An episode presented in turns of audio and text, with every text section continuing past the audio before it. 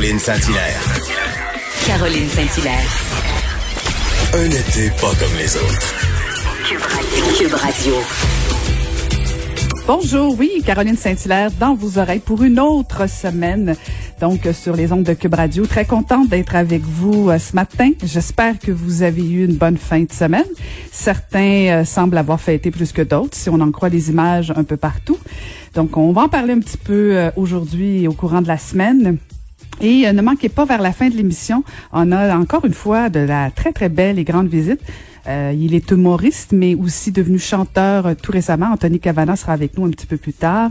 Et euh, avant d'enchaîner avec Varda, je, je voulais euh, vous parler, là, parce qu'on a appris ce matin euh, le décès du compositeur italien Ennio Morricone, qui, qui est décédé à 91 ans. Et euh, je voulais vous en parler parce qu'en fait, euh, moi, j'ai dansé. euh, du- en fait, j'ai pas pas dansé, j'ai patiné. J'ai fait de la, de la- de la danse de patin plutôt, du patinage artistique sur la musique d'Il était une fois dans l'Ouest. Et je pense qu'on peut l'entendre un peu.